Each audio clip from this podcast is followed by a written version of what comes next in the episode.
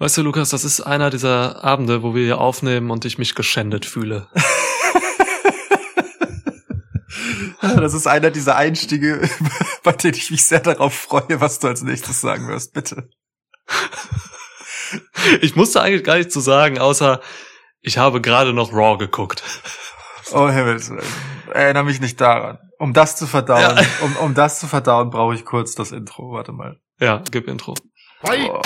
Welcome to a new episode of Schwitzkasten. Schwitzkasten. Schwitzkasten. Schwitzkasten. Schwitzkasten. One of the most pro wrestling podcasts in pro wrestling podcast history.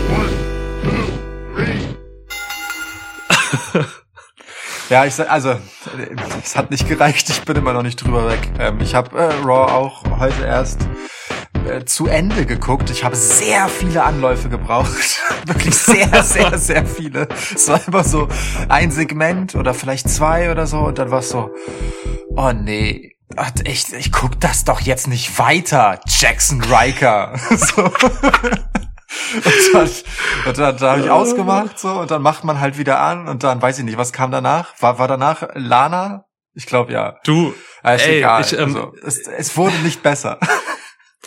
Für, für euch Hörer bitte, das könnt ihr nicht wissen, ich erzähl's euch. Ähm, also ich habe es eben geguckt, so ich bin spät dran, heute ist halt äh, Donnerschwitz, ne? Ich hab, kam bis jetzt noch nicht dazu, deswegen heute geguckt und ich habe Lukas echt so in Verzweiflung immer so WhatsApp-Nachrichten geschickt und da hat sich dann irgendwie so ein, äh, so ein Verlauf entwickelt und ich dachte mir irgendwann, ich mache da mal einen Screenshot von und poste das quasi bei Twitter. Aber also das echt, weil es einfach so verzweifelt war, aber doch auch irgendwie lustig. Nur ich konnte es dann halt nicht bringen, weil solche Wörter wie rassistischer Hurensohn drin vorkamen. Ja. Ähm, gegen einige Wrestler gerichtet, das kann ich nie machen. Ja, so, dann genau. ja eine Klage, ne? Schwitzkasten wird oft genug verklagt. Das kann man nicht einfach so schreiben und dahinstellen. Jetzt muss man halt bisschen eins und eins zusammenzählen, welche genannten Namen da passen und dann geht das schon. ja. ja, aber es wirklich, also diese Raw, diese Go Home Raw für TLC, über das wir heute sprechen in dieser Preview, ja. war wirklich für mich eine der am schwersten zu ertragendsten Raw-Episoden äh, der letzten Monate. Offensichtlich so. nicht nur für dich. für dich anscheinend ziemlich hart genauso und ich glaube auch für viele andere. Ähm, es war halt einfach so ein, es, es, so ein kurzer Moment. Ich habe mal, ich habe, ich habe mich so ein bisschen durchgeskippt. Ähm, äh, ich skipp äh, erstmal diese ganze Jeff Hardy und Matt Riddle Promo-Geschichte, die hat mich schon fertig gemacht. Alter. Die hat mich richtig fertig gemacht. Dann skippe ich irgendwo hin, dann sehe ich ein Lana gegen Nia Jax Match, was so ziemlich das Schlimmste ist, das ich mir vorstellen kann im Wrestling. Dann skippe ich schnell weiter und sehe auf einmal die Fresse von Jackson Riker. Ja, ja. Was? Ja. Und dann, das, das Verrückte ist ja, hättest du ein bisschen anders geskippt, dann hättest du theoretisch bei jeder einzelnen Skips, ich kann das Wort nicht aussprechen, warte, Skip-Station, so, ähm, Matt Riddle sehen können, wie er noch ein Bro-Wortspiel macht. Ist ja, un also wirklich, ist ja unglaublich, wie penetrant man einfach ihn als Dummkopf gerade positionieren möchte. Also mit welcher Motivation denn? Also Ey, Matt Riddle stand da und hat sich mit Rambling Rabbit unterhalten. Das ist so ziemlich das Dümmste, was ich mir vorstellen kann, ohne dass es lustig ist. Moment, Moment. Er hat sich mit ihm unterhalten, um dann für sein Kaninchen Skipper sich eine Karotte unterschreiben zu lassen. Ist das jetzt dein Ernst? Weil dann habe ich schon, ich habe es weggemacht. Ja, ich habe wirklich, ist passiert. ich hab's weggemacht. Und, und Was? Äh, das ist, sieht im Endeffekt, also Matt Riddle hat zwei Karotten dabei gehabt, hat dann festgestellt, dass es zwei sind, hat dann eine hergenommen und wirklich diesen Stift hat er dann Remnant Rabbit in die Hände gedrückt. Ich meine, es ist ja eine Handpuppe, also in die Hand eigentlich. Es muss ja Singular sein. Jedenfalls in die beiden Finger, die die Hände darstellen. Äh, und der, hat den Stift dann so hochgehalten und ähm, Matt Riddle hat dann wirklich diese Karotte so mehr oder minder mit beiden Händen so da drüber gezogen, während Ramblin' Rabbit halt den Stift hält. Und es ist halt so, also, weißt du, wenn man, wenn man halt so wenige Sekunden pure Verzweiflung und, und ko komplette Kapitulation gegenüber äh, der, der Motivation, ein Unterhaltungsprodukt zu machen, illustrieren möchte, dann zeigt man halt einfach nur diese Szene, wie halt diese Karotte unterschrieben wird, indem Matt Riddle eigentlich die Karotte bewegt. Das ist unfassbar. Wirklich, darin kulminiert alles. Da gibt's nur eine angemessene Reaktion drauf. ja. Ach, das, also es ist die letzte Preview des Jahres, mein Lieber. Und Oh. ähm, ich glaube, ich glaube, hier ist auch wieder ein bisschen Therapie nötig. Ja, also vielleicht müssen wir, wenn wir jetzt, wenn ich mal so auf die Card gucke, nicht über alle schlimmen Dinge reden, die so bei Raw passiert sind. Das stimmt. die Card ist relativ frei von vielen Sachen, Hm. über die ich nicht sprechen möchte. Ja, ja. So, von daher, ey. Das ist Du wahr. bist Lukas, ich bin Niklas und wir haben hier eine Preview. Sollen wir rein? Ja, komm. Okay. Dann Aber komm, Prost. cheers. Ja. Ah, so. Ich habe auch ein bisschen Gutes zu sagen. Also mir, mir gefallen ein paar Dinge, das kann ich vorweg schicken. Hervorragend. Ja. Bin sehr gespannt Ja. auf dein, äh, auf deine, dein Plädoyer dafür, warum die Asuka-Storyline irgendetwas Gutes hat. das gehört nicht dazu, aber mir fällt gerade ein. Ey, ich habe schon wieder den Taschentuch draus vergessen. Oh, ei, ei, ei, ei, Und das bei der letzten Also- Preview des Jahres, ne? Du bist gedanklich schon im Urlaub, merke ich. Ohne Scheiß, oder? Das ist. Oh. Ich habe, ich habe aber auch meinen äh, Weihnachtspulli an, gerade in diesem Moment. Okay. Das ist, Ist es dieser The Fiend Weihnachtspullover mit den Kettensägen auf dem Rücken? ey, gibt's den schon im WWE Shop? Ich würde mich wundern, wenn nicht. Muss es eigentlich geben, ne? Schon. Das ist sowas, das, das zieht sich äh, Motorman Sven einfach sofort rein. so, Ja. ja. Also ich sag, wie es ist. Wenn der jetzt hier so, wenn wenn ich den äh, per Post geschickt bekommen hätte vom WWE Shop, warum eigentlich nicht? Dann hätte ich den Ja, jetzt auch angezogen. Dann hätten wir auch mal was Ja. zum Posten auf Instagram gehabt. Aber so, weißt du, wenn uns niemand Dinge schickt. ja. Komm, ich hol mal gerade den Toss nach. Du musst mir wieder vertrauen. Letztes Mal hast du gewonnen, glaube Das ich. ist okay, ich trau dir. Liebe zur Natur, Oha. mein Lieber, das bin ich. Das bin ich. Das bist, das bist du. Ja, das ist Daniel Bryan, aber auch du. Ja. So, das heißt, äh, gemäß Preview-Regularien des Schwitzkastens ähm, fange ich an, dir ein Match zu geben. Du sagst mir dazu deinen Senf und dann gibst du mir ein Match und so weiter. Ja, Wow, diese Regularien habe ich noch nie erklärt. Das machst du eigentlich immer. ja, ist verrückt. Ich wusste gar nicht, dass du die Regeln kennst. Das ist so, das ist eigentlich oft so wie diese ganzen, wenn, wenn bei WWE beim Pay-Per-View irgendwie Matches erklärt werden oder so, dann stehen da, steht da immer so eine riesige Liste, was jetzt ein Firefly Inferno Match ist und wie man da gewinnen muss und so. Und äh, ja, sowas geht bei mir da rein und da raus. Ja. Da- Das kann ich bezeugen. Es, ist, es gibt auf jeden Fall oft diese Momente, in denen wir zusammen Pay-per-Views gucken und es passiert irgendetwas und äh, keine Ahnung, ich oder ein Moderator sagt dann etwas dazu und du bist so, wie das geht in den Regeln? Stand das da? ja. Das sind, das sind aber gute Momente. Ich will Wrestling gucken und nicht mich bilden. Da bist du ja genau richtig bei Raw gewesen jetzt diese Woche. Ja. Ja, komm, dann bleiben wir jetzt auch bei Raw. Was für ein Ähm, schöner Satz. Das ist ich will Wrestling gucken und nicht mich bilden. Toll. Ja, nee, ist, gefällt Ja. mir, gefällt mir gut.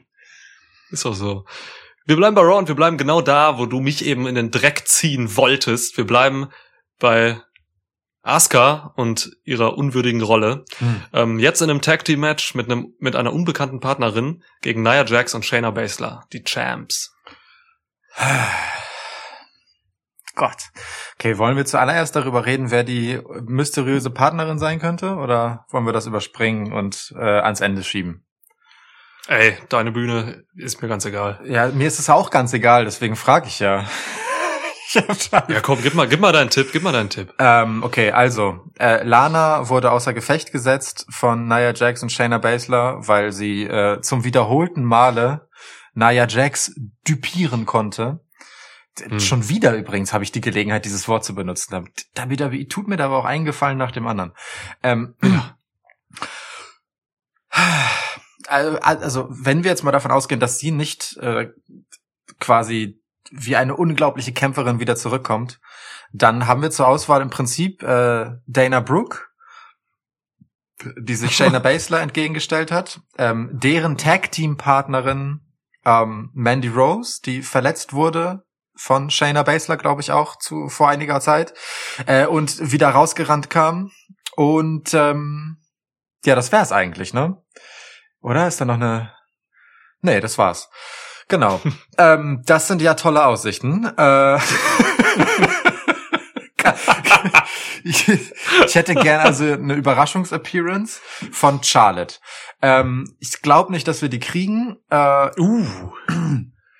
aber das wäre jetzt so mein Wunsch, weil ich, ich sagte, wie es ist, ne? Ich kann diese Asuka-Nummer nicht mehr sehen. Also ich kann das, ich ertrag das nicht, wie die da halt irgendwelche Motivationsreden für Lana hält und Lana halt irgendwie einredet, sie, sie, das wird schon. Nee, wird das nicht. also, du- sie mag irgendwie gegen Nia Jax gewonnen haben, aber also damit hat aber niemand etwas gewonnen. Das ist einfach, das ist trotzdem eine Niederlage für uns alle. Für alle Beteiligten. Wirklich. Ja. Das ist einfach, Ja. das ist einfach, ah. also ich weiß nicht, ich kann mir auch, ah, Mann, diese Lana-Geschichte, oh, diese, äh, Warum? Was, hat- was hat denn Asuka plötzlich mit ihr? Also denk, denkt sich Asuka jetzt so, weißt du, als gestandener Women's Champ so, oh, ah, Lana war am Ende der Soul Survivor bei Survivor Series für Team Raw. Das ist eine Gefahr für mich. Die hole ich mir lieber als als als Freundin an die Seite. Mit der will ich mich nicht anlegen. Oder was soll mir das jetzt sagen? Also ich, ich verstehe das nicht. Ich verstehe das wirklich nicht. Ich verstehe nicht, warum Asuka hier mit irgendwem äh, Interesse an den Tag Team Titeln haben sollte und seit Wochen davon redet, dass sie halt mit Lana äh, diese Titel holen könnte. Ähm, anstatt halt einfach ihren scheiß Singles-Titel zu verteidigen. Irgendwie mal anständig. Das geht mir auf den Sack. Ich will das nicht. So, Lana wird es, die labern die ganze Zeit davon und sie verlieren trotzdem. Schluss damit, kein Bock mehr drauf. Bitte Heel-Turn Asuka oder so, ist mir alles egal. Ja, Mann, ja, Mann, ja, Mann. Ähm, also ich habe immer noch nicht verdaut, dass ich jetzt bei Raw wirklich ein Lana gegen Nia Jax Match gesehen habe. So, ne, das ist, ähm, das hängt mir noch hart nach. Warte mal, hast du das Match Ähm, geguckt? Nein, aber es reicht ja, wenn ich äh, irgendwie die letzten Sekunden oder so Ja, ja, sehe, okay. weil die muss ich mir halt reinziehen. Ja, ja, ja, So, verstehe. ich sag mal was Positives dazu. ähm, Warte, Was warte, warte, ich muss, ich, muss, ich muss mir kurz aufschreiben, damit ich das hinterher rausschneiden kann. Okay, sag. ja, was hier gut klappt bisher, ist, dass ich mittlerweile eine gute Portion Mitleid mit Lana habe. Okay, das stimmt. Und also wirklich ein Mitleid, dass das Produkt auch wirklich in mir auslösen möchte, so, ne? Ja. Ähm, nicht dieses Mitleid, das ich sonst mit Lana habe. ähm, Ja. das, das ist schon mal gut, aber jetzt hört's auch auf. Das war's. Das ist alles positiv daran. ähm, Ja Asuka, Asuka ist verschwendet da drin, Shayna Baszler ist verschwendet darin, Nia Jax und Lana möchte ich nicht in äh, Wrestling-Ringen sehen.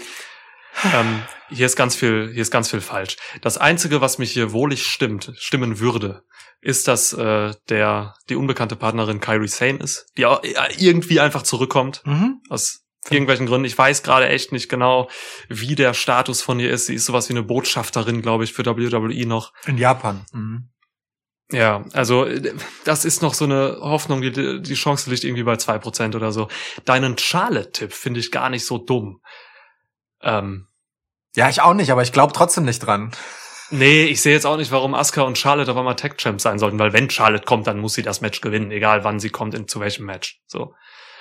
Ähm, das wäre Ja. auch irgendwie unter Charlottes Würde, wenn sie jetzt, dann, dann würde Charlotte auch auf einmal auf so einer, auf so einer Ebene landen, auf der Asuka sich gerade bewegt und da gehört keine von beiden hin. Deswegen Ja. Charlotte, nee. Also ne, man kann das aber natürlich auch so machen, dass Charlotte das große Ding ist, sie kommt raus, ne? Ähm, ich meine, in einer Ära, wo Publikum ist, wäre es halt so, ne? Charlotte kommt raus, es gibt den großen Pop und dann am Ende des Matches turnt Charlotte gegen Asuka, scheiß drauf auf irgendwelche Tag Team Titel und äh, fordert Asuka um ihren Women's Title heraus. So, das wäre Ja. halt so ein relativ klassisches Comeback, aber wir haben halt kein Publikum und deswegen weiß ich nicht, ob man das dann dieses das dann zieht, ähm, diese Option, weil es wäre tatsächlich äh, trotzdem unter Charlottes Würde gefühlt. Ja, also komm, äh, äh, die Champs verteidigen, ich habe keinen Bock weiter. Das Einzige, was mich versöhnlich stimmt, jetzt wo du mich gerade daran erinnert hast, dass ähm, hier auch die gute Shayna drin ist, ist, immerhin haben wir Shayna gegen Asuka. Also, weißt du, so Ja. Theoretisch könnte so 25 Prozent des Ganzen sehenswert werden. Das ist doch toll. Ja. Ja. Gut. Stimmt. Äh, immerhin. Dann gehen wir doch in deine Lieblingsdisziplin. Ähm, Tag Team Wrestling, wo wir da schon sind. Und haken das einmal ab. Oh, nee, das kann ich dir nicht antun. Doch, ich mach's einfach. Wir haben The New Day, äh, die ihre Titel verteidigen ähm, gegen The Hurt Business. Und zwar äh, Cedric Alexander und Shelton Benjamin. Und ich weiß, dass das äh, zumindest ein bisschen Herzensthema für dich sein kann. Ähm, wegen des Hurt Businesses. Ja, also ne, Tag Team Wrestling bei WWE ist alles andere als mein Herzens, meine Herzensangelegenheit, aber du hast schon vollkommen recht, Hurt Business. Ähm, mag ich nach wie vor. Ich habe aber noch, ich habe, ich habe aber jetzt gerade so ein bisschen Angst ums äh, Butthurt Business, wie Kofi Kingston sagen würde. Ich fand den schon Ähm, gut. Ich fand den schon gut. Das muss ich Ja, sagen. der war schon okay. Der war okay. Ich Hurt Business, ja. Ah. Also momentan habe ich das, habe ich ein bisschen Angst, dass die Typen ein bisschen stagnieren. So, ähm, sie machen für mich lange nichts Neues mehr. Ja. Ähm, da muss man aufpassen, dass sie nicht irgendwann in eine Position kommen, wo sie die Zuschauer langweilen. Ähm, momentan ist es so, Lashley gewinnt seine Matches alle auf die gleiche Art, Hm. so ähm, mit seinem Hurtlock. Das ist einerseits okay, aber andererseits ist da auch ist es auch ziemlich eintönig.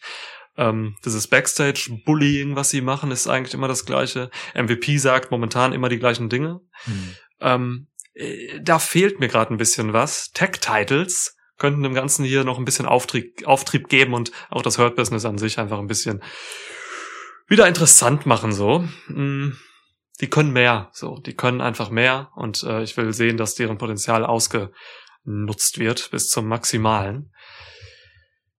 Von daher wünsche ich mir hier tatsächlich einfach, dass der Hurt Business gewinnen, so. Ähm, Hm. und gehe mit Cedric Alexander und Shelton Benjamin. Leck mich am Arsch. Das möchte ich nicht tun, aber ich schreibe gerne auf, dass du Hurt Business getippt hast. Alles klar.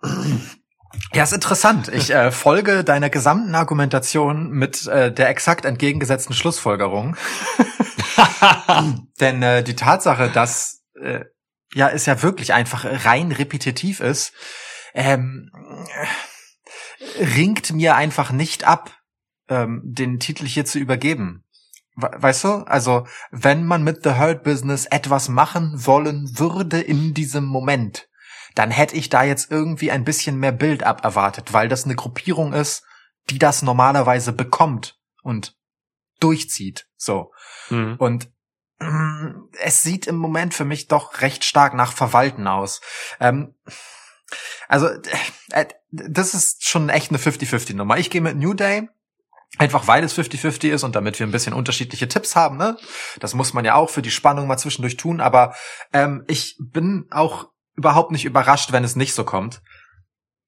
Denn ähm, ja, also äh, wie gesagt, äh, äh, ist beides irgendwie okay. Beide Teams haben jetzt gerade irgendwie keinen Lauf oder sonst irgendetwas. Ne? New Day sehen einfach nicht geil aus seit der Trennung von Big E. Ja. Ähm, und genau deswegen wäre es irgendwie auch schmerzhaft, ihnen die Dinger direkt abzunehmen. Ähm, ich, äh, in letzter Zeit sammeln The New Day auch eigentlich nur noch Kurzregentschaften, die ihre Zahl der Titelgewinne äh, Gewinne einfach künstlich in die Höhe treibt. Das nervt auch. Äh, ja, ich, ich, ich weiß noch nicht genau. Ich sehe halt Hurt Business noch in Klammern wirklich noch nicht in dieser Undisputed Era mäßigen wir haben das ganze Goldposition so. Ähm, Hm. Wobei es in dem Fall ja das ganze Midcard Gold wäre, aber trotzdem irgendwie. Ja, auch Gold. Genau, Gold ist Gold, ne? Ähm, ja, weiß ich nicht. Aber ey, äh, um da mal eine andere Drehung reinzupacken, ich glaube, das wird ein cooles Match. Da habe ich Bock drauf. Hm. Ja, ja. Das gehört zu diesen, zu diesen Matches, die irgendwie relativ belanglos sind, aber die halt gut werden. Mhm. Ja. Der Aufbau war wirklich, da hast du vollkommen recht, der war, war eigentlich ein bisschen zu schwach, so, weil das alles vier oder wenn man mal Hurt Business komplett nimmt, sechs ähm, Leute sind, die halt tatsächlich einfach Geschichten erzählen können. Ja. Äh, das hat man hier ein bisschen verpasst, so klar. Dafür hat man halt äh, jetzt bei Raw 19 Mal Matt Riddle gesehen. ja. ja, Ja, es ist, ist so.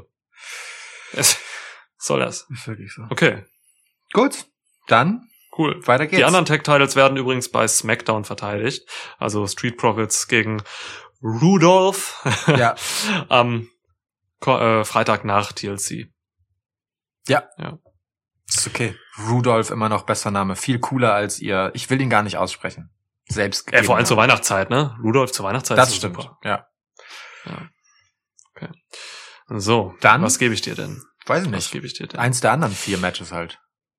Ja, genau. Es ist, äh, wie gesagt, ne, es ist Donners, Donnerschwitz. Ähm, das heißt, wir haben die aktuelle Smackdown nicht in unserer Preview, Ja. damit wir euch schon mal jetzt etwas liefern können.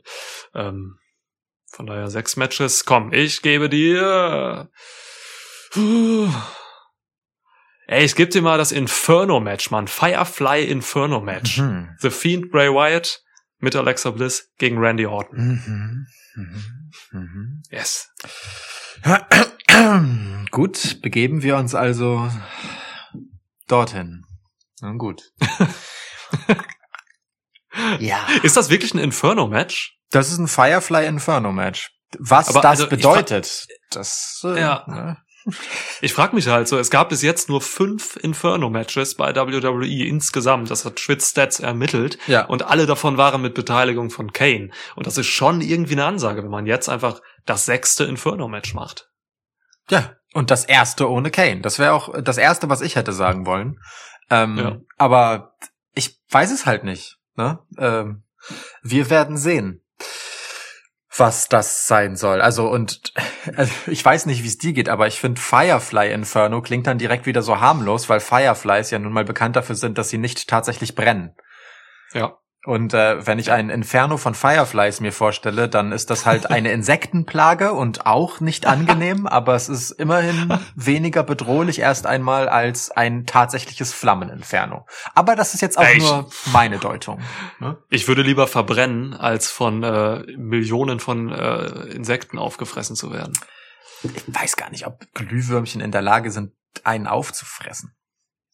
Oder sie können dann ersticken, wenn sie sich halt echt mit ein paar Millionen auf dich drauflegen oder so. Ja, weiß ich nicht. Nun gut. Ähm, interessant.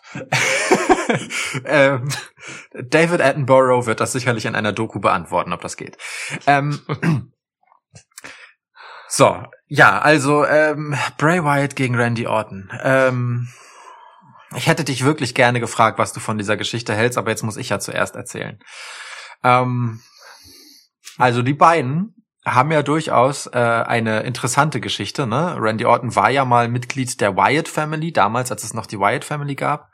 Ähm, 2016, mh, um dann beim äh, darauffolgenden WrestleMania, keine Ahnung, welche Nummer das hatte, aber auf jeden Fall 2017, ähm, ein, ja, eine abstruse Fehde ähm, mit Bray Wyatt kulminieren zu lassen. Das, also, wow. War das dieses Wurm-Match mit diesen Würmern im Ring? Äh, Ich erinnere mich echt, nee, da bin ich mir jetzt gar nicht sicher, weil ähm, es gab ja mehrere Pay-per-view-Matches dann auch, meine ich Ah. zumindest, und ich kann dir nicht Ja. genau sagen, welches welches war. Ich glaube, das Okay. krasse Match war nicht mal das WrestleMania-Match, aber ich kann mich auch irren.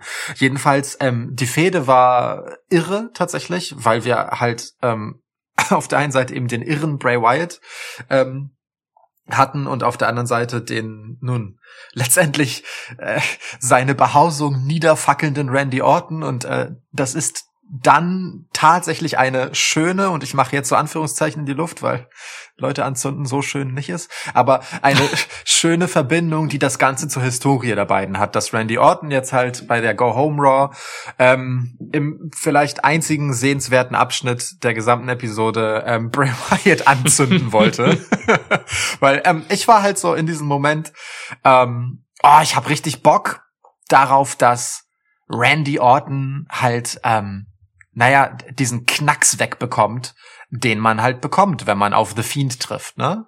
So. Mhm. Ähm, ich meine, Alexa Bliss, Seth Rollins, you name it. Ähm, und dann dachte ich mir, boah, Randy Orton ist ja schon so ein sadistischer Bastard in seinem Heel-Gimmick. Das wird ja nur noch besser. So, und dann, dann schmeißt er halt Bray Wyatt in diese, diese Kiste und stampft da halt rein Und ich bin so, ja, Mann, sadistischer Randy Orton, gib ihm. Wir sind in der letzten Stunde von Raw. Scheiß auf jugendliche Zuschauer.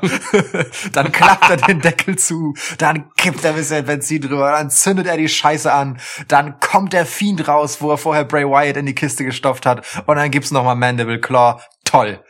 Da bin ich, da bin ich richtig abgeholt und denk mir, ihr sadistischen Bastarde, euch will ich gegeneinander sehen. Und dann ist es ein Inferno-Match. Ich hasse Inferno-Matches. Ey Mann, da brennt der Ring. Das ist doch geil. Ich will die beiden sehen, wie sie sich gegenseitig Dinge antun, wie, wie sie Psychotricks, äh, psychologische Kriegsführung auspacken, wie geschnauft wird, wie ich will Schnaufen hören, das mehr sagt als Worte. Das will ich haben. oh, So. das war poetisch. Und dann krieg ich ein Inferno-Match, das halt wahrscheinlich relativ kurz wird, weil es halt echt nicht angenehm ist, so als Matchart. Und das einfach damit endet, wenn, also wenn es ein normales Inferno-Match ist, wenn jemand halt brennt. Und das ist einfach ein, irgendwie ein dummes Ende, so weißt du. Naja, es ist halt einfach noch nicht vorbei zwischen denen dann, so weißt du. Da, da, da geht halt noch was. So. Ich will sehen, wie hier sich, wie hier einander bis zur Verzweiflung getrieben wird. So, wir haben Die halt zünden sich an. ja, scheiß zünden die sich an. Danach ist das Match zu Ende, der wird dann gelöscht und dann, dann geht die Fehde weiter. Und das ist das einzig Positive, was ich dem entnehme, dass wir hier ein Inferno-Match kriegen. Ähm, ich äh, bin aber tatsächlich großer Fan davon, ähm, wie, wie die Verbindung Bray Wyatt und The Fiend immer klarer ausgespielt wird, ja, also wie in dieser Fehde mit Randy Orton, das ähm, halt so dieser, diese Verwandlung in The Fiend äh, immer wieder thematisiert wird. Wir hatten das ja witzigerweise in unserer letzten WWE-Episode mal angesprochen, dass äh, mir da zu wenig getrickst wird in der Thunderdome-Ära und zack, ähm, kommt's jetzt so ein bisschen raus. Ähm, ich, ich mag halt auch, wie Bray Wyatt immer mehr ähm, so überdreht, äh, ja, halt albern ist und The Fiend halt einfach dieses krasse Gegenteil dazu. Das ist sehr schön. Ähm, ich, ich sehe hier was. Ich sehe hier was, das, das mir gut gefällt und das darf gerne noch ein bisschen länger gehen. Ähm, aber ich sehe halt The Fiend nicht verlieren. Ähm, grundsätzlich nicht. Wenn nicht die Inferno Stipulation wäre, wo ich sage, naja gut, also so mal in die Flammen geschubst werden kann eigentlich jeder mal. Und ich denke, Randy Orton wird das Ding gewinnen, ähm, Bray Wyatt anzünden und The Fiend wird halt irgendwie das völlig irre abschütteln, dass er brennt. Ähm, und dann passiert wahrscheinlich irgendwas Verrücktes. Okay. Ja, interessant. Ja, also Fiend äh, sehe ich nur verlieren eigentlich, wenn, wenn Goldberg sein Gegner ist. Halt die Schnauze. ähm, ja, interessante Beobachtung. Ähm, ich sehe ein paar Dinge anders. Hm, Das habe ich gehofft. fange ich an? Also Inferno-Match finde ich erstmal tatsächlich gut, weil ähm, ich mag's, wenn Leute brennen. das, das ist schon eine Rarität bei WWE und äh, da habe ich schon Bock drauf, wie das umgesetzt wird. Ja, das ist cool. Das kann ich, das kann ich sehen. Du hast es schön gesagt, das Feuermotiv auszuerzählen macht hier total Sinn. So, es hat Geschichte zwischen den beiden. Von daher ist das auch eigentlich gut gewählt. Also es ist nicht einfach eine abstruse Stipulation, die aus dem Nichts kommt, so. Ähm, und das ist schon mal eine, das weckt schon mal eine Grundinteresse an diesem Match bei mir, so, weil ich einfach sehen will, wie sie es umsetzen. Mm, bei Bray Wyatt muss ich dir leider auch widersprechen, also wie ich ihn wahrnehme. Dieses, was du überdreht genannt hast, dieses Alberne, was er zeigt, das hat mich dahin gebracht, dass ich glaube oder jetzt sagen würde, dass seine Promo bei dieser Go Home Raw die schlechteste Promo war, die ich von ihm äh, in diesem Jahr gesehen habe. Mhm. So, weil einfach nur aus dem ganz simplen Grund, weil diese Promo einfach super unglaubwürdig war. Ich habe Bray Wyatt vorher im Firefly Funhouse und so ganz oft gerade zu Beginn seines äh, dieses Gimmicks, dieses Charakters, gerade zu Beginn, ich habe ihm ich habe ihm diesen Wahnsinn halt wirklich krass abgekauft, so. Ich habe ich habe da was Natürliches drin entdeckt, was ziemlich heftig ist, weil das ja schon echt was Unnatürliches ist, was er da macht. So. Und bei dieser Promo jetzt hier, da habe ich nur gedacht, so, das ist zu lang, das ist viel zu überinszeniert, in der Hinsicht eben, dass es unglaubwürdig ist. So, Überinszenierung ist kein Ding, so, das, das ist das ganze Firefly Funhouse. Aber für mich war es dann doch in den meisten Teilen halt irgendwo, irgendwo glaubwürdig so. Und ey, als er dann noch eine Witzeliste rausgeholt hat, dann war ich halt auch raus so. Mhm. Das, äh, das muss irgendwie besser gehen. Und deswegen war ich da sehr enttäuscht. Das tat mir leid. Ja. Das muss dir mir gegenüber nicht leid tun. Nee, das tut mir mir gegenüber leid. So, und auch Bray gegenüber. Ja. Ich weiß nicht. Das ist so, das fand ich ein bisschen schade. Aber wie gesagt, ich freue mich auf dieses Match hier. Ich habe ein bisschen Alexa Bliss vermisst bei Ja. dieser Raw jetzt. Bei der davor auch Ähm, schon. Auch, oh, okay. Ja, Ja, ja. Das, ist, schade.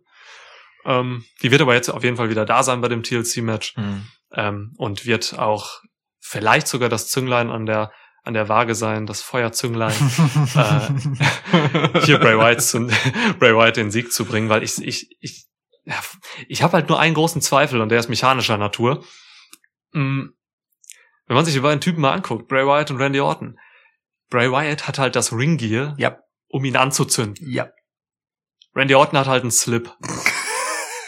Ja. Ja. Also, ne, also wenn Randy Orton, was soll er machen? So kommt er jetzt auf einmal in einem Tanktop raus oder was? Dann wird er das Match verlieren, klar.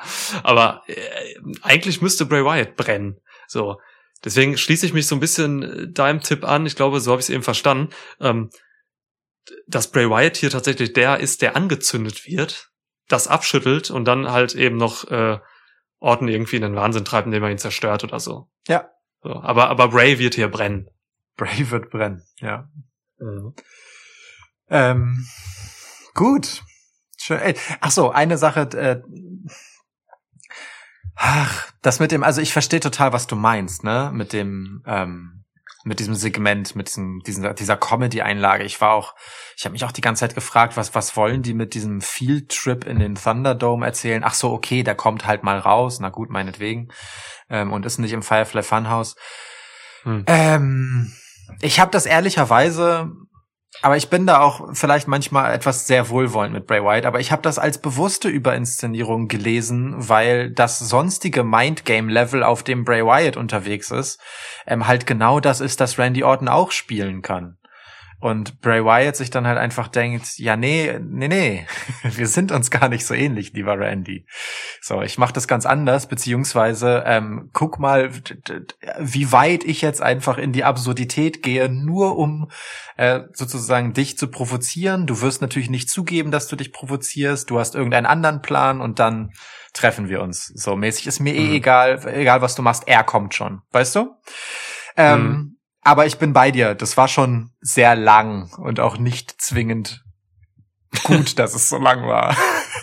Aber es ist gut für den Kontrast und das hast Genau. du ja eben schon gesagt. Ne? Der Kontrast zu Fiend wird halt schon ein heftiger. ja, und die, genau, also eben, die Beziehung wird halt, äh, einerseits rücken sie zusammen und andererseits rücken sie auseinander. Das ist, ähm, das ist erzählerisch spannend zumindest. So, man muss nicht jeden Moment davon mögen, da bin ich auch wirklich bei dir. Ich habe nicht wirklich gelacht. Ähm, bester Moment war dann tatsächlich, äh, der beste Moment von Matt Riddle war dann tatsächlich sein Aufeinandertreffen mit äh, Bray Wyatt, als Matt Riddle ihn Bro nannte und er meinte, it's actually Bray. Oh Gott, oh Gott ja.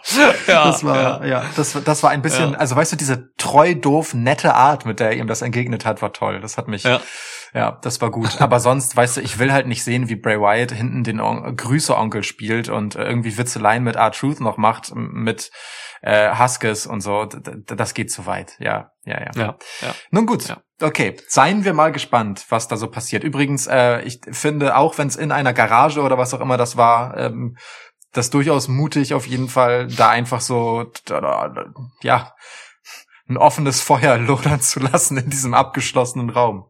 Aber gut. Das, äh, machen, machen Sie doch, was Sie wollen. Ähm,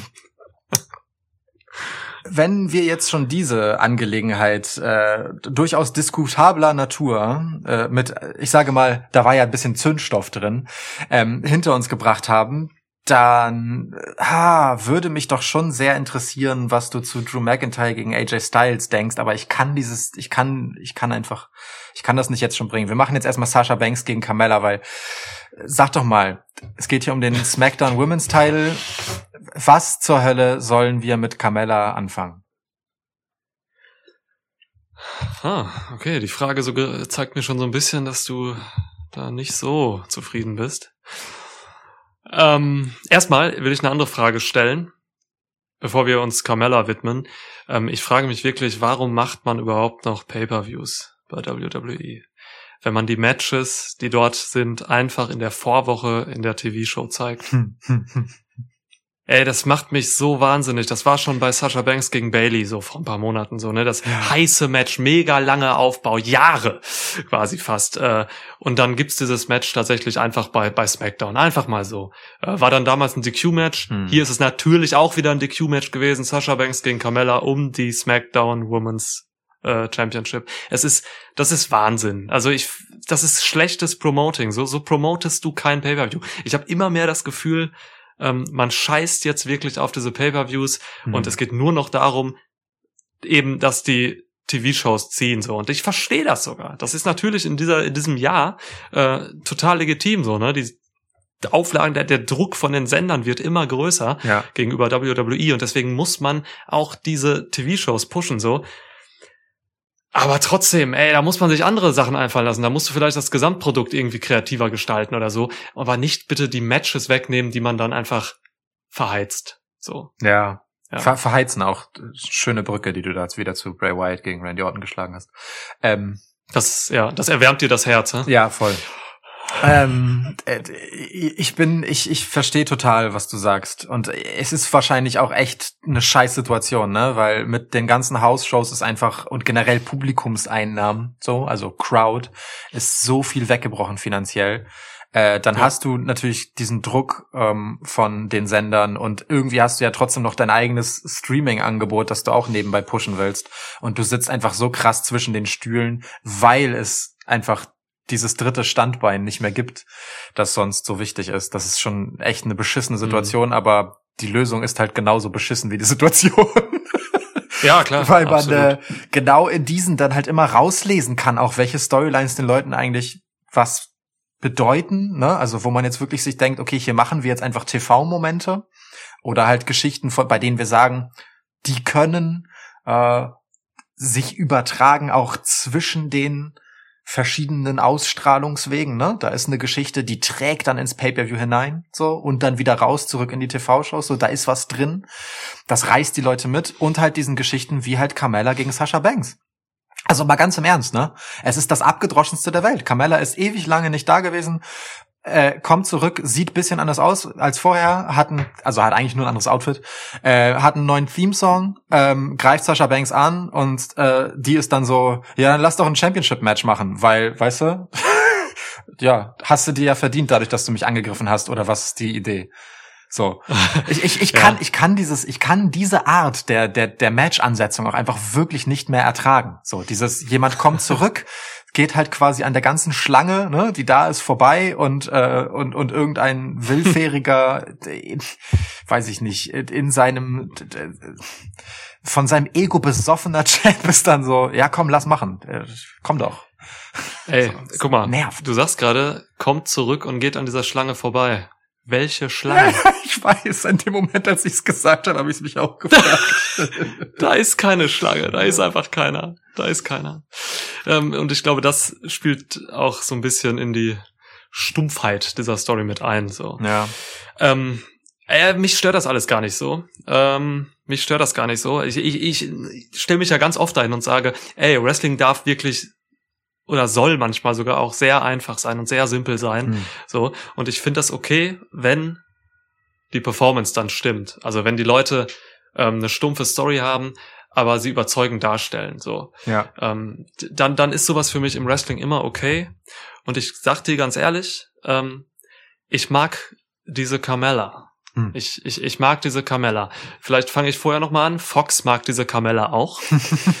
ähm, Carmella und Sasha Banks sind so krass bemalt mit dem, was Fox so nach außen vermitteln will, dass es äh, einerseits mein ästhetisches Herz erwärmt, aber mich auch irgendwie schockiert, so. Weil das ist schon einfach unnötig sexualisiert, Ja. was diese beiden machen. Und, Ja. und, ich, und ich rede von beiden. Ja. Also Carmella hat es wirklich in ihrem Charakter und so, dass sie es auch wirklich kommuniziert.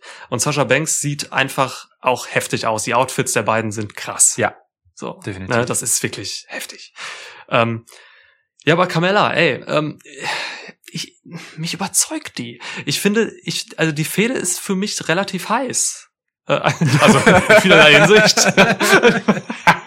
Oh in vielerlei Hinsicht heißt so, ich, ich bin tatsächlich drin in Carmella. So, sie, sie nutzt, Okay, ich muss aufhören. Alter, egal was ich sage, ich komme immer in irgendwelche... Also, Okay. Zum Glück, also meine Güte, zum Glück hat Corey, Graves aufgehört, unseren Podcast zu hören, seit er uns als Konkurrenz begriffen hat für seinen eigenen. Sonst hättest du jetzt echt ein Problem. ja, ich, ja, ja, genau das. Äh, also Carmella nutzt ihre Promo-Zeit, wie ich finde, ziemlich gut. So, ich mag das, was sie macht und äh, ich glaube, sie weiß, ihren Charakter zu nehmen. So, das ist, äh, das ist was, das überzeugt mich durchaus. Also sie ist, sie wirkt cool, sie wirkt natürlich in ihrer unnötigen Erotisierung äh, ein bisschen überdreht, aber ich finde, sie ist da echt solide bis teilweise sogar sehr gut. So, Mhm. ähm, im Gegensatz übrigens zu Sasha Banks, von der wir immer noch nicht wissen, wer sie ist. So, die Frage haben wir aufgeworfen zuletzt schon. Ja. Bisher ist sie, bisher ist sie einfach nur noch, ja, sie ist eigentlich nur noch Outfit und halt gut im Ring. So. Ja. Und das ist halt zu wenig für einen Champion, so, ne? Ja, Ähm, und Carmella im Ring. Ähm, ich habe mir mal alte Carmella-Matches angeguckt. Äh, Warum? frag mich nicht warum. Weil, ey, Lockdown ist halt Lockdown und so. Und dann sitze ich hier und dann denke ich, Niklas, was machst du jetzt mal? Ah, ich guck mir mal ein paar alte Carmella-Matches an. Quasi alte Kamellen. Wow. Wow. Oh, Ja, ja. Okay, okay. Und du, und Ähm. du hatest Bray Wyatt für seinen Comedy-Auftritt, ja? Okay, alles klar. Ich fand den, also um, um, ich fand den schon ein bisschen gut, muss ich zugeben. Ich kann den nicht länger Danke. so zählen. Ja. Ja, danke, danke. Und wenn man sich alte Carmella-Matches anguckt, zum Beispiel die eben von 2017 gegen Charlotte, da habe ich zwei von gesehen, ähm, dann fällt, dann fällt einem auf, dass das echt nicht gut, äh, dass das echt nicht schlecht ist. So, ähm, die Leute, die auf Details achten im Wrestling, so und das tun leider, leider die meisten WWE Common Fans nicht so sehr, was ich schade finde. Aber diese Details macht sie wirklich richtig gut. Ich spreche da von Dingen wie ähm, Ring Positioning oder oder oder oder Footwork oder so, also wo du stehst im Ring, um das zu machen, was du eben machen musst in dieser in dieser Sequenz so. Ja. Ähm, das macht sie super. Also das was was ich in unserer Takeover Wargames Review noch zu Cameron Grimes gesagt habe, möchte ich auch zu Carmella sagen. Sie versteht Wrestling so und das ist tatsächlich echt viel wert so gerade bei der Masse an äh, In-Ring-Idiotinnen bei WWE wie Nia Jax oder Lana oder so. Ja. Äh, von daher, also ich habe äh, Carmella echt eine Chance gegeben, so, habe mir Sachen angeguckt und ähm, wie gesagt, ich bin echt zufrieden mit ihr. Ich finde das, ich finde das cool, auch wenn es wirklich stumpf ist, aber ey, stumpf kann ziehen. So. Äh, gut, um das jetzt abzu äh, ein bisschen zu verkürzen hier, ähm, ich wünsche mir, dass Carmella tatsächlich hier gewinnt. Das ist das Ding, so, weil sie in meinen Augen gerade ein besserer Champ wäre als Sasha Banks, weil Sasha Banks mir einfach gerade nichts gibt. Außer ein cooles Outfit, so. Und das, ähm, das langweilt mich. Ich glaube aber, dass es, dass Sasha Banks sie verteidigen wird. Das kannst du so notieren. Ich glaube, Bailey greift ein, ähm, will Carmella helfen. Dann kommt, glaube ich, Bianca Belair, vereitelt das erfolgreich. Äh, Sascha verteidigt und dann gibt's ein paar Wochen äh, Tag-Team-Zeug zwischen den Vieren. Das kann eine Um Himmels Aussicht. Willen. Ja, Ja. Ich, ähm, wo fange ich an? ähm, ich stimme dir in vielen Punkten zu. Ähm, yes! ja, nein, also es ist tatsächlich so. Carmella ist schon mit einem Knall zurückgekommen. Das muss man ja auch einfach sagen. Ähm, die kann das, was sie tut. Erstens vor allem in die Kamera hinein, so, also äh, Mhm. sprechen, allen voran. Und was das Wrestling angeht, äh, ist ist völlig richtig, ne? Also Carmella ist jetzt keine herausragende Athletin, Akrobatin oder sonst irgendetwas. Irgendjemand mit einem spannenden Moveset. Nee. Carmella ist halt eine grundsolide In-Ring-Geschichtenerzählerin. Das kann sie halt. So, die kann eine Attitüde rüberbringen, die kann machen, dass Match-Stories funktionieren. Carmella funktioniert als Wrestlerin. So.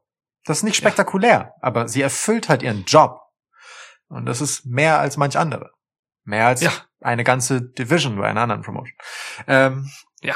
So, äh, insofern äh, ist es, also Mella is money.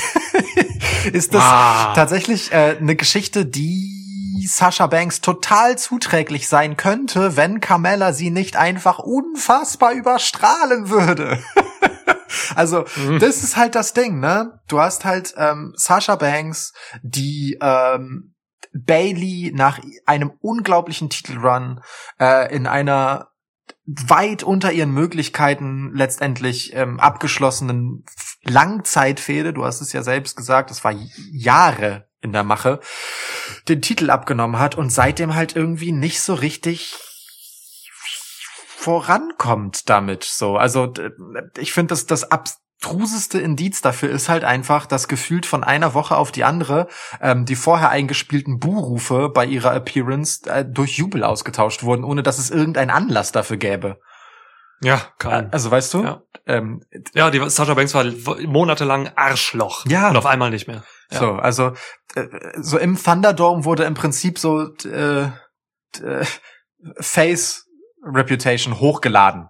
So, und das war's dann Ja. halt so. Das Ja. war so Delete Heal Sascha, Upload Face Sascha. Das war's dann halt so.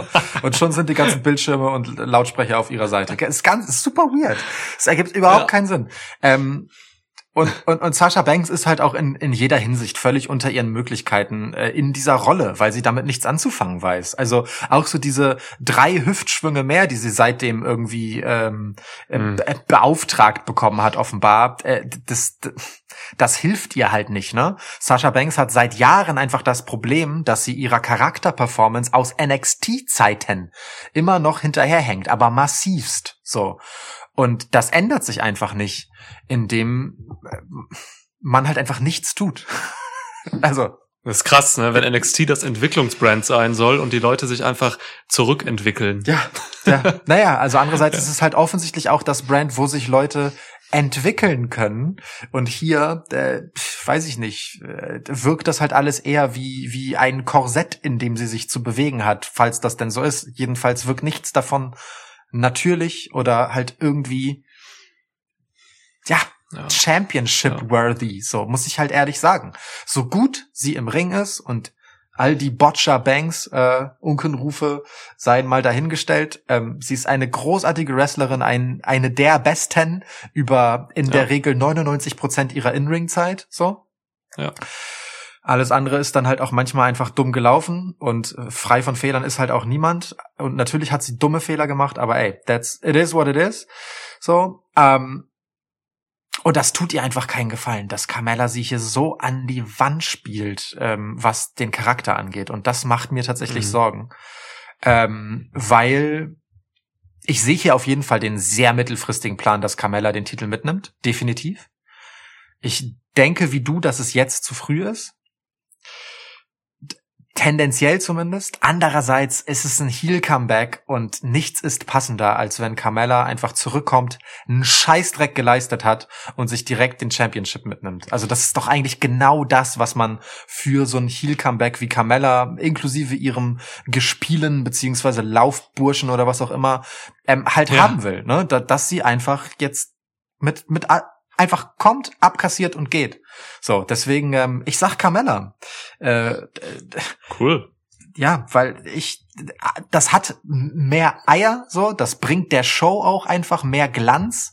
Äh, Ja. Denn deine Feststellung bezüglich Sasha Banks ist, wie gesagt, einfach richtig und man hat in der Reihe dahinter, es gibt die Schlange ja dann doch, ähm, mit Bianca Belair, du hast sie selbst schon genannt, genau die, die einfach gerade den besseren Lauf hat, was ähm, d- ihren Charakter angeht, ähm, die dann im Anschluss gegen Carmella wunderbar antreten könnte und den nächsten Schritt machen. So. Mhm. Äh, und trotzdem will ich übrigens das Tag-Team Sasha Banks und ähm, Bianca Belair gegen Carmella und Bailey jeden Tag lieber sehen als das Tag-Team-Match, was wir drüben bei Raw haben. So. Ah. Ja. Okay. Krass, also doch auch äh, viel Redestoff zu dieser Paarung, ne? Ja, ja, ja, schon. Aber leider Ja. halt nicht den, den ich gerne hätte. So, ne? Also es ist, es ist halt eine Leidensgeschichte mit Sasha Banks. Ich hab so langsam meine Zweifel, ob da jemals noch mal wieder was kommt. Weißt du, ob sie so nachhaltig zerrüttelt ist von dem, was ihr in der Vergangenheit einfach passiert ist, dass da einfach, dass sie diese Charakterfestigkeit einfach als Darstellerin nicht mehr hinbekommt. Zumindest nicht Mhm. als Face. So, we weißt du, weil sie so unsicher mit sich selbst vielleicht auch einfach ist, wenn sie ehrlich mit Ja. sich ist. Oder wenn, also keine Ja. Ahnung, ich will dir nichts unterstellen, aber das ist halt das Gefühl, das ich bekomme, ne? Dass die Sasha Banks, die sie darstellen soll, auf die Art halt nicht die Sasha Banks ist, wie sie sich fühlt. So. Ja, klar, so wirkt es tatsächlich, ja. Äh, ganz im Gegenteil du. zu Carmella, ne? Der ich einfach unterstelle, dass das nicht so weit weg von ihrem Selbstbild ist, was sie gerade darstellt. ja, auf jeden Fall, das funktioniert immer, das ist richtig gut, ja. Deswegen, also ich habe also ne, ich habe mich jetzt für Carmella auch jetzt eben äh, echt ins ins Zeug gelegt, so ich hoffe, sie wird dem auch dann gerecht so in den Ja. nächsten Wochen. Sie ist halt erst seit kurzem wieder da so, ne? Ähm, aber ich appelliere an alle, gebt ihr mal eine Chance. Ich meine, sie hatte auch nicht so gute Momente jetzt, ne? Das muss man schon sagen. Also ich fand ähm, äh, ihren Assault ähm, mit der ganzen Champagner-Geschichte und so ähm, auf Sascha bisschen zu zögerlich. So, da hätte sie ein bisschen mehr durchziehen können. Sascha Banks steckt halt jeden Scheiß ein. Ähm, ja, also äh, ich meine, es muss man auch nicht nur Carmella vorwerfen. Vielleicht hat der Kameramann einfach auch nicht die richtige Position gehabt, ähm, dass man halt so derbe gesehen hat, wie äh, im Prinzip die Champagnerflasche auf wirklich der am wenigsten ähm, ungemütlichen Stelle zerdeppert wird, weißt du? So, das hätte man aus Ja, einem ja, anderen klar, Winkel ein bisschen krasser zeigen können. Ja. So, aber i- ist okay. Ich, ich verstehe die Intention dahinter und die Attitüde kommt rüber, das ist es ja im Endeffekt. Ähm, und alles andere ist dann manchmal auch einfach ein bisschen Glückssache, dass jemand richtig steht. Voll, ja. Ich wünsche mir übrigens noch, ähm, dass Corey Graves äh, nicht einfach so stumpf ignoriert, dass er mit ihr, weiß nicht, liiert ist, ne? Ja. Ähm, Ja. Das, das ist irgendwie Quatsch. Also ich finde, Corey Graves kann da schon ein bisschen mehr wagen, so. Das, äh, Total. Das, das, das enttäuscht mich ein bisschen. Es ist gerade nicht so richtig seine Rolle. Ähm, er ist nicht so richtig der, der Color Commentator. Ist, ich weiß gar nicht so richtig, was er für eine Rolle hat, aber das, das ist eine verpasste Chance, glaube ich. Der Corey Graves fehlt Byron Saxton. Machen wir uns nichts vor. Corey Graves Ja. braucht halt einfach jemanden wie Byron Saxton, Ja. der ihm die Angriffsfläche gibt, die er halt Ja. braucht. So, ähm, das ist tatsächlich so. Also Corey Graves ist ein zahnloser Tiger, wenn er halt nicht jemanden hat, ähm, der, der sich von ihm, naja, freiwillig Beißen einfach lässt. beißen lässt. Ja, ist so. Ja, klar. Ey, gerade ist Graves für mich einfach nur ein besserer Michael Cole, so, weil er einfach austauschbare äh, Phrasen drescht. So. Ja. Zweike Drischt. Cole quasi. Wirklich. Ja. Also es, es, er langweilt mich und Corey Graves ist eigentlich niemand, der einen langweilen sollte. So, es ist einfach die Rolle gerade und die nervt. Ja, definitiv. Ja. Definitiv. Ich würde jederzeit äh, das Raw und SmackDown Kommentatorenteam einfach äh, als Gruppe austauschen. SmackDown hat die bessere Show, dann gebt ihnen doch einfach Tom Phillips und Joe und Byron Saxton. Bitte. Das wäre schön. Aber naja. Ja, Man dann- kann nicht alles Raw. haben, was man haben will. Du kannst Raw nicht noch schlechter machen. Äh, Also, das denke ich auch immer und dann passieren so Wochen wie diese. So, komm, wir haben noch zwei äh, TLC-Matches auf dem Plan. Ja, Ähm, ich gebe dir das weniger interessantere natürlich, damit wir das Main Event haben. Drew McIntyre gegen AJ Styles. ja, Der mit Omos kommt. ja. Ähm, ja, warum eigentlich? Irgendwie ist all das auch sehr langweilig. Ähm, AJ hat sich qualifiziert, oder? ja, ja, ja, hat er. Ähm, Das das warum. Und er hat sich auch als würdig erachtet für diese Qualifikation, weil er ja nun Team-Captain des gescheiterten Raw äh, Survivor Series Teams war. Ähm, also gescheitert im Sinne von im Inneren an seinem Zwist. Äh, Letztendlich siegreich waren sie ja.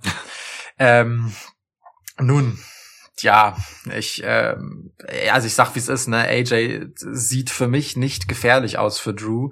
Die einzige Gefahr, äh, die hier ausgeht, ist halt die, äh, die von Mills und Morrison kommt, die aber auch rückblickend äh, weitgehend nun als Lachnummern eingesetzt wurden.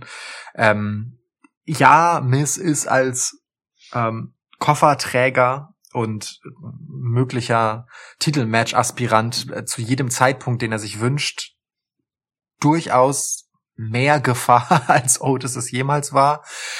Aber das ist irgendwie so eine Situation, die für mich sehr nach, ähm, na dann, also wenn Keith Lee gerade halt irgendwie nicht so richtig zündet und cool ist und wir sonst niemanden haben für Drew, der stark aussieht, dann machen wir halt einfach Drew gegen ein paar Leute, damit Drew stark aussieht, wenn er gewinnt. Und das ist für mich auch schon Ja. die ganze Geschichte und das ist das langweiligste, was ich mir vorstellen kann. Das habe ich dieses Jahr schon so viel gesehen. Ich ertrage es halt auch einfach nicht mehr, wie Drew McIntyre irgendwelche Handicap-Matches kriegt und durch Leute mäht und das ist, das ist alles langweilig. Ich meine, Ich habe das Gefühl, langsam hat WWE Drew McIntyre auch aufgegeben, weil die Promos für Drew McIntyre macht inzwischen ja auch einfach Seamus. So.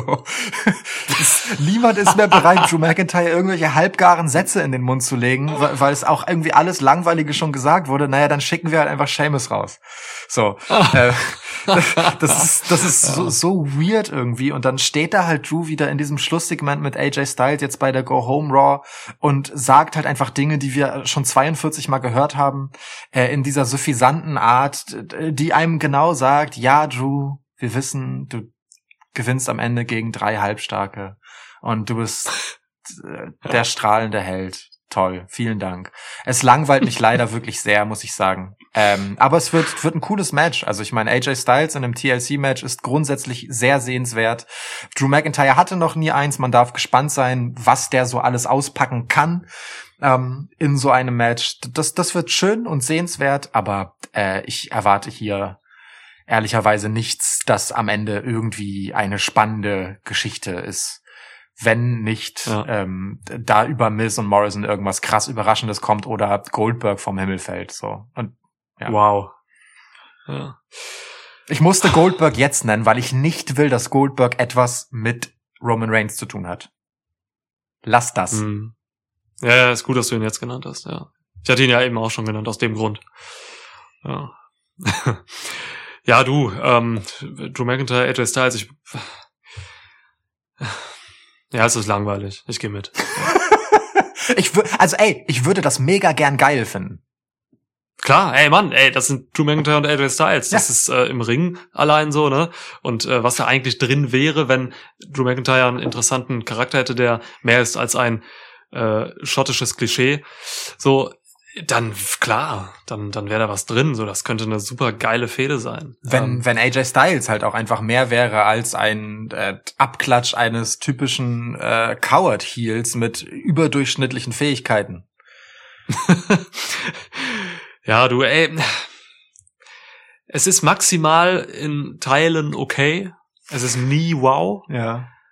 Ähm, die Side Story mit Seamus interessiert mich tatsächlich am meisten bei dieser ja. ganzen Geschichte hier. Stimme ich zu. Äh, Seamus ist underrated für mich seit Jahren. Definitiv. So, der war immer da, der war aber nie so richtig wichtig und äh, ganz selten mal interessant. Da, so, wobei, der hatte halt immer seine Momente. Wobei, Moment, äh, er war nicht immer da, denn es war ja wirklich zwischenzeitlich echt nicht klar, ob er jemals wieder zurückkommen kann nach seiner letzten Auszeit. Das ist wahr. Und es ja. ist wirklich schön, dass er wieder da ist und dass er wieder so richtig der Alte ist, ne? Also auch die Art, wie er wieder im Ring agiert, der blüht halt nochmal auf. So, und das freut mich wirklich sehr zu sehen und ich finde ihn spannend, tatsächlich. Da bin ich ganz bei dir. Ja, Seamus hat sich halt äh, wirklich den Arsch aufgerissen. So, der hat, ähm, also er hat, ich weiß nicht genau, wie die Krankheit heißt, aber es hat was mit der Wirbelsäule zu tun ja. und das ist äh, was, was Karrieren beendet einfach. Aber er hat sich mit diesem Celtic Workout halt wirklich äh, in eine körperliche Form gebracht, in der er vorher nie war. Ja. So. Ja. Das ist schon krass. Also Seamus, äh, also höchster Respekt, auf jeden Fall. Und der Mann kann halt alles, ne? Ja. Ähm, der ist im Ring total unterschätzt, so. Der, der macht Big Man Wrestling, ähm, bewegt sich dabei super hat halt echt, äh, er, er macht verdammt viel richtig, sage ich einfach mal. Mhm. Ähm, er kann Promos geben. Äh, das ist lustig, weil er auch mit seiner Art, wie er spricht, mit seinem Akzent und so, das, das, das hat was irgendwie. Ja. Äh, die, die Sache ist halt nur, Seamus gewinnt nichts. Ja. Der hat Ewigkeiten keinen Sieg davon getragen. ja. So, also wenn man den Mann gefährlich machen will oder wenn man den irgendwie pushen will, da muss man ihm halt auch irgendwie ein bisschen Kraft so geben und das das fehlt halt bis jetzt. Deswegen ja. weiß ich nicht so richtig, wo, wo der Weg dahin geht. Die Freundschaft mit Drew McIntyre hat Drew McIntyre interessanter gemacht, als er in den letzten Monaten überhaupt war. So alleine. Ja. Ja, und da, wie gesagt, es sind halt viele Komponenten hier drin, Miss und Morrison auch mit der Kofferbedrohung und so. Du hast es gesagt. Es, es ist einfach wirklich dieses Drew gegen die Welt. Ähm, und am Ende steht er groß da, so, ja, und sagt zwischendurch so, wirklich unlustige Sachen und äh, auch uncoole Sachen wie Read Between the Lines oder und hält dann drei Finger hoch. Oder so. See what I did there. Ja. Ach. Ach, kann ich, ich kann nicht. Das Ding ist es, oh. ist, es ist ja nicht mal schwer, ne? Also man hätte ja einfach diese ganzen Aufbaumatches, die man hier hat, äh, man einfach Seamus geben können. So. Damit, damit Seamus halt irgendwie gefährlich aussieht. So. Und dann hätte man halt auch meinetwegen AJ ein bisschen gefährlicher sein lassen können. Ähm, aber stattdessen ist halt sowohl AJ als auch Miz und Morrison einfach der Lächerlichkeit preisgegeben und also die sehen halt einfach nicht mal zu dritt und auch nicht mit Omos als äh, Bedrohung von außen so aus, als würde sich Drew McIntyre davon hier irgendwie einen Zacken aus der Krone brechen lassen, geschweige denn den Titel abnehmen. Ja, das ist es halt. Also, naja, deswegen, also ich glaube, McIntyre gewinnt hier. Ähm, eventuell hilft Sheamus ihm noch. So, das kann ich mir vielleicht vorstellen. Ja, dass er rauskam. Er wurde ja ziemlich vermöbelt von AJ Styles. Das war übrigens cool. Das war noch ein gutes, äh, eine gute, eine gute Minute oder so bei Raw, ähm, weil ich das einfach noch nicht gesehen habe, wie jemand so in den Seilen hängt, Ja. wie Sheamus da. ja, Also kopfüber mit den Füßen in den Seilen nach außen. Ja. So. Sein Kopf war kurz über dem äh, Boden außerhalb des Rings und äh, AJ Styles hat mit dem Stuhl auf ihn eingeschlagen. Das hatte was. ja, ja, fand ich auch, So. fand ich Ja. auch.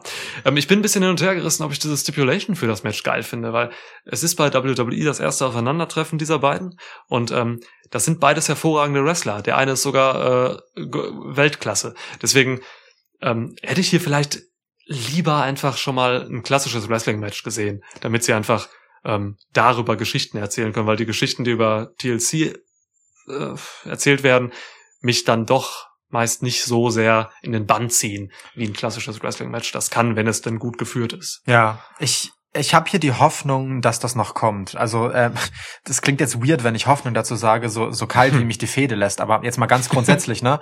Ähm, Ja. TLC bedeutet im Endeffekt ja erst einmal überhaupt No Disqualification. Das heißt, ähm, Miz und Morrison werden hier rumnerven und auch Omos wird sich sicherlich einmischen und ja, Sheamus wird dann auch letztendlich helfen und AJ Styles wird irgendwie spektakulär irgendwo äh, runterkrachen, so, weil er nun mal derjenige ist, der hier für die Nehmerqualitäten im Match ist.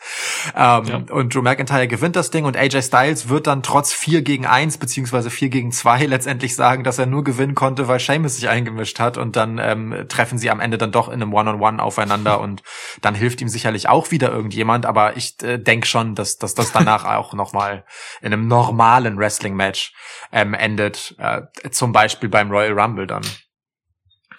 Es werden bei Raw gerade so viele klassische WWE-Mechaniken abgespult, Mhm. die das Produkt einfach so eintönig erscheinen lassen. Das ist wirklich, also diese ganzen, diese, diese, keine Ahnung, das ist ein Koffer, ein Bausatz von irgendwie sieben verschiedenen Dingen so, ne? äh, die ersten drei sind DQ, Hilfe von außen und, äh, also weißt du, was ich meine? Das ist halt, es ist wirklich gerade so eine Phase, liegt vielleicht auch an dieser besonderen Situation mit Covid und so, aber es ist wirklich gerade so lähmend, Ja, ähm, wie oft und wie vorhersehbar die Shows sind. ja. Boah. Puh. Ja. Ja, ja. Ey, kommen wir zu was Schönem, zum Abschluss dieser Card. Ach nee, du bist dran, ne? Kommen wir zu was Schönem zum Abschluss dieser Card. Roman Reigns gegen Kevin Owens im zweiten TLC-Match des Abends. Das wird hundertprozentig das Main Event. Wenn nicht, dann weiß ich nicht, wie ich das finden soll. Kevin Owens in einem Titelmatch, Mann. In einem TLC-Match gegen Roman Reigns. Diesen Roman Reigns. Also, ist das lange her, dass Kevin wow. Owens so krass äh, in einem Spot war, ja, ne? Ja. Also, Ja. ich meine, okay, ne, er hatte die WrestleMania-Nummer gegen Seth Rollins, aber das war schon was anderes. Das war nicht um den Titel Ja. und, äh, und da haben beide schon ein bisschen gestrauchelt auf eine Art und äh, es war Ja. einfach ein Gewinn für beide, dass sie dieses Match haben könnten, weil es sie beide einfach hochgebracht hat. So, das hier ist eine ganz andere Situation. Denn äh, wo Roman Reigns ist, ist halt einfach oben und alles andere kommt da drunter. Außer Kevin Owens klettert auf eine Leiter, denn dann ist er wieder on top, wo er hingehört. Ja.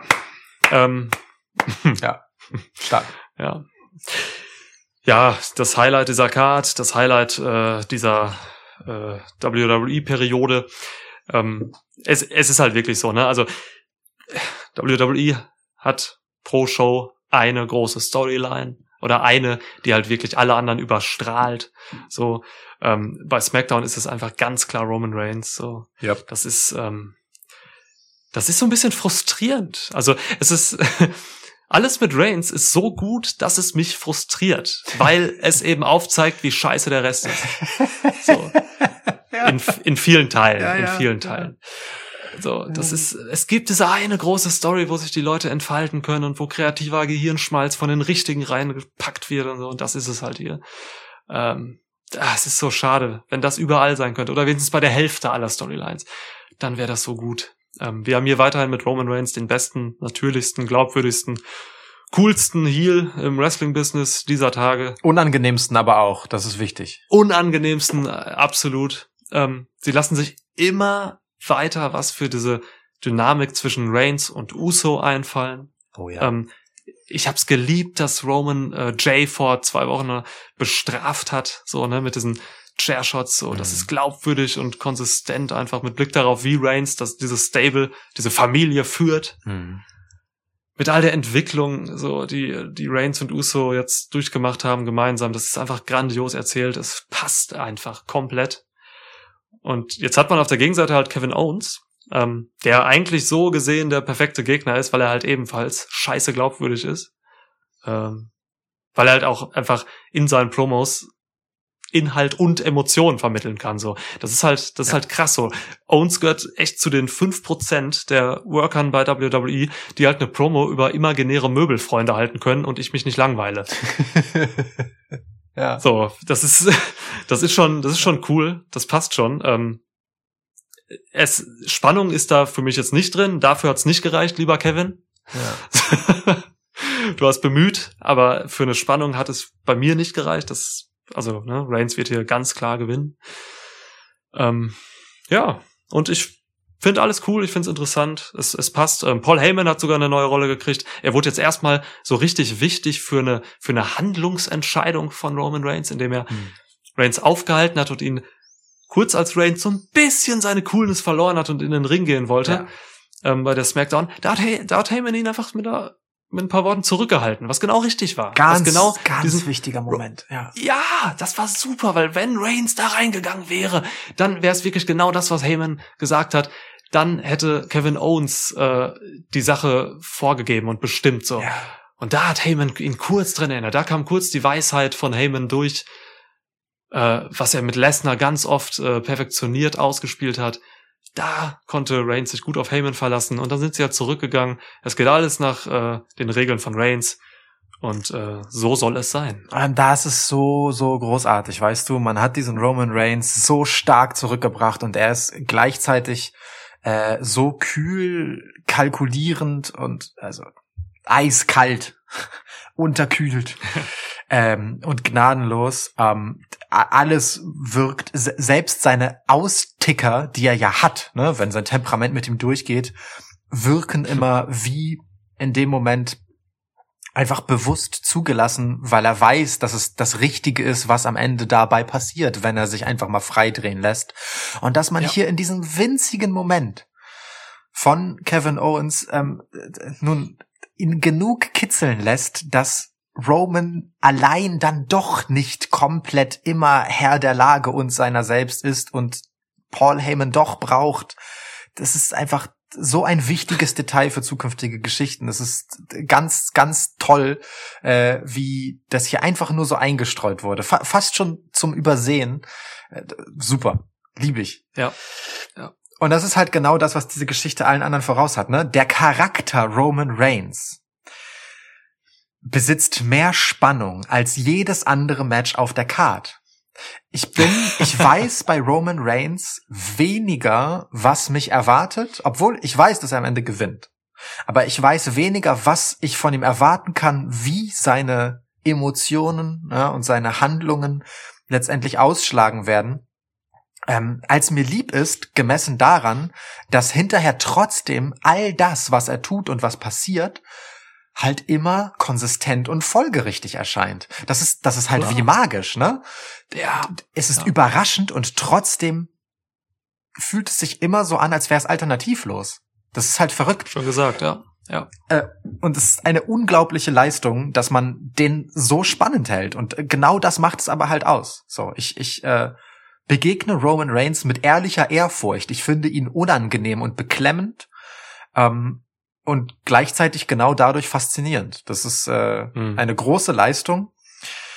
Ähm, und Kevin Owens auf der anderen Seite ist halt unfassbar sympathisch, ne? Also ich meine, der sieht ja auch aus wie äh, so, so relativ Average Joe-mäßig so. Ähm, Ja.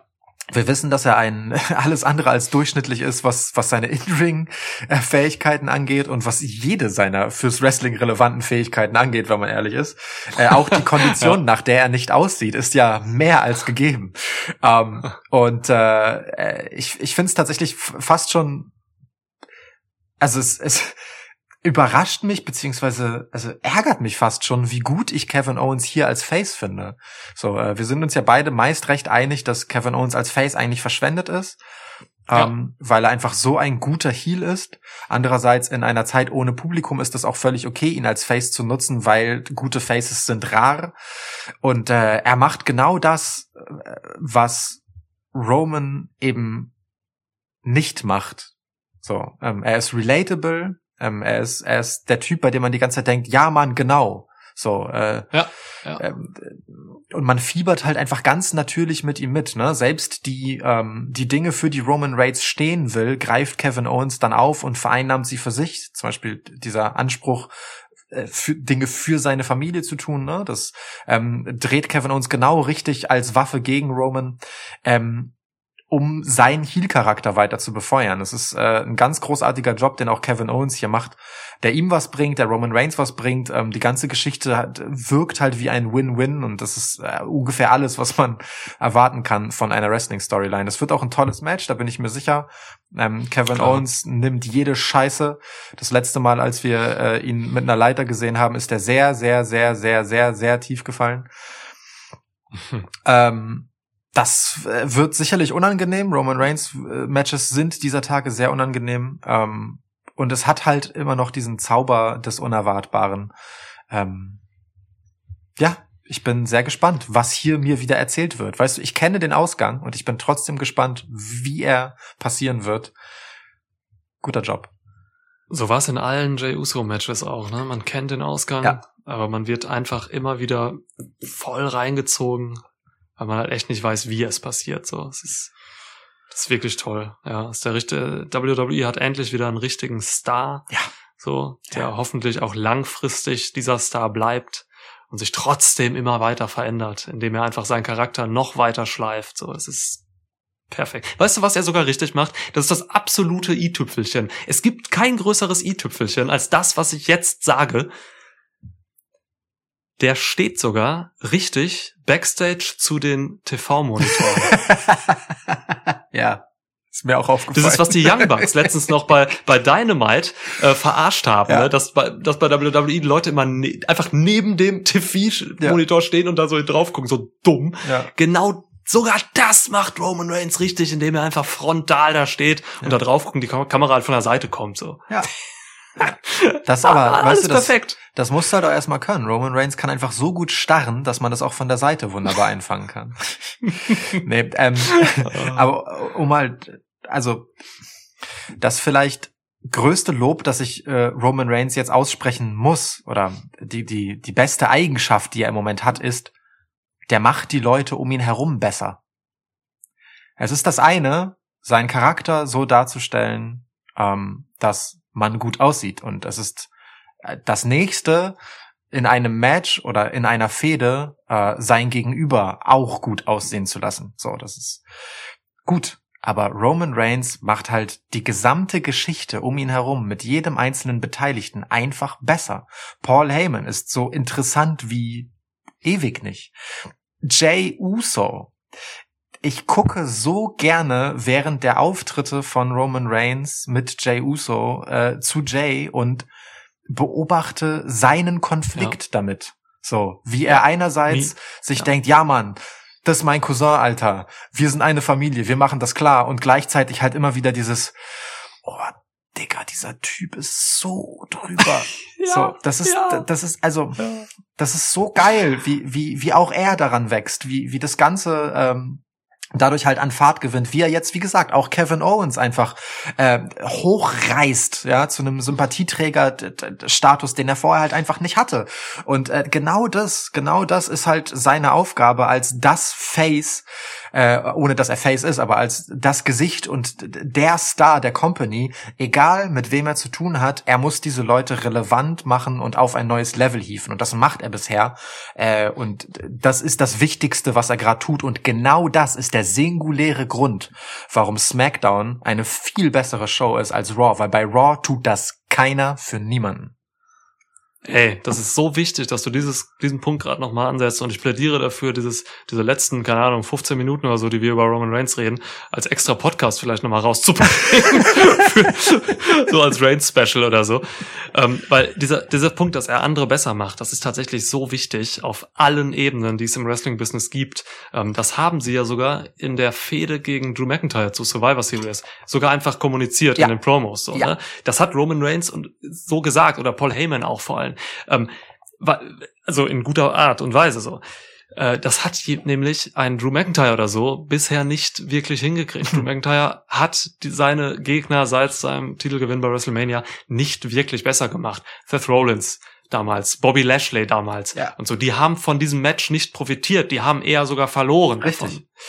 Und das ist halt eine Qualität. Und deswegen wirkte es auch äh, einfach so krass, dieser, oder dieser Unterschied wirkte so krass jetzt bei Survivor Series, Reigns gegen McIntyre.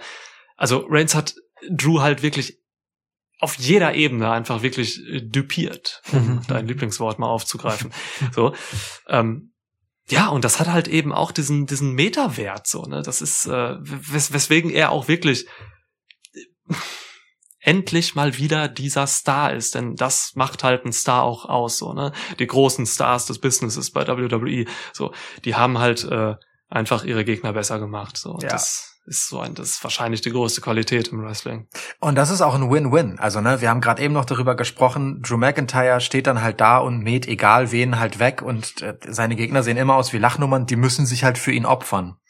Bei Roman Reigns weißt du, du gehst in dieses Match und du bist danach einfach, einfach mindestens eine Stufe höher, als du vorher warst. Das heißt, du hast auf jeden Fall gewonnen, selbst wenn du verlierst. Und dadurch gewinnt Roman Reigns ja auch nur. Wenn Roman Reigns seinen Gegner stark aussehen lässt, sieht Roman Reigns am Ende als Sieger auch stärker aus. Er hat also Ja. mehr davon, gegen ihn zu gewinnen, als Drew McIntyre, der seine Gegner von vornherein scheiße aussehen lässt. So.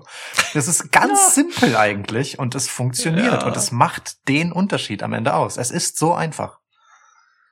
Wie kacke einfach AJ Styles gerade aussieht, so. Und, Mann, äh, ja. Also vor dem Hintergrund seiner Möglichkeiten, ne? Ja. Und wie gut einfach Kevin Owens gerade aussieht, äh, als Face. Ja. Äh, Eben, es ist nicht mal seine Paraderolle, ne? So. Das, Ja. ja, ist, Ja, genau. oh Gott. ja. Ah, okay. Ja, wir sind durch mit der Card. Ja, sind wir. Okay. So, was Cool. erwarten wir noch? Wir erwarten noch irgendwas mit Sami Zayn und Big E. Intercontinental Title Match Ja. wird bestimmt noch kommen. Ja. Das müssen wir Ja, und dann halt noch so nicht besprechen. Show-Matches vielleicht. Ja, ja. Irgendwas mit Elias oder irgendwas mit Oh Jeff Hardy und Gott, Riddle oder so. oh Gott, oh Gott, oh Gott, oh Gott. ja, Jackson Riker! ja, lass uns, wir, wir hatten so einen schönen Abschluss mit Roman Reigns, lass uns den nicht, lass uns den, weißt du, lass uns das, Ja, lass uns das einfach nicht tun. Nein. Ja, ist okay. Bleiben wir einfach hier. Machen wir aus. Habt einen schönen vierten Advent und bleibt gesund. Ja. Wir hören. Adios. Tschüss.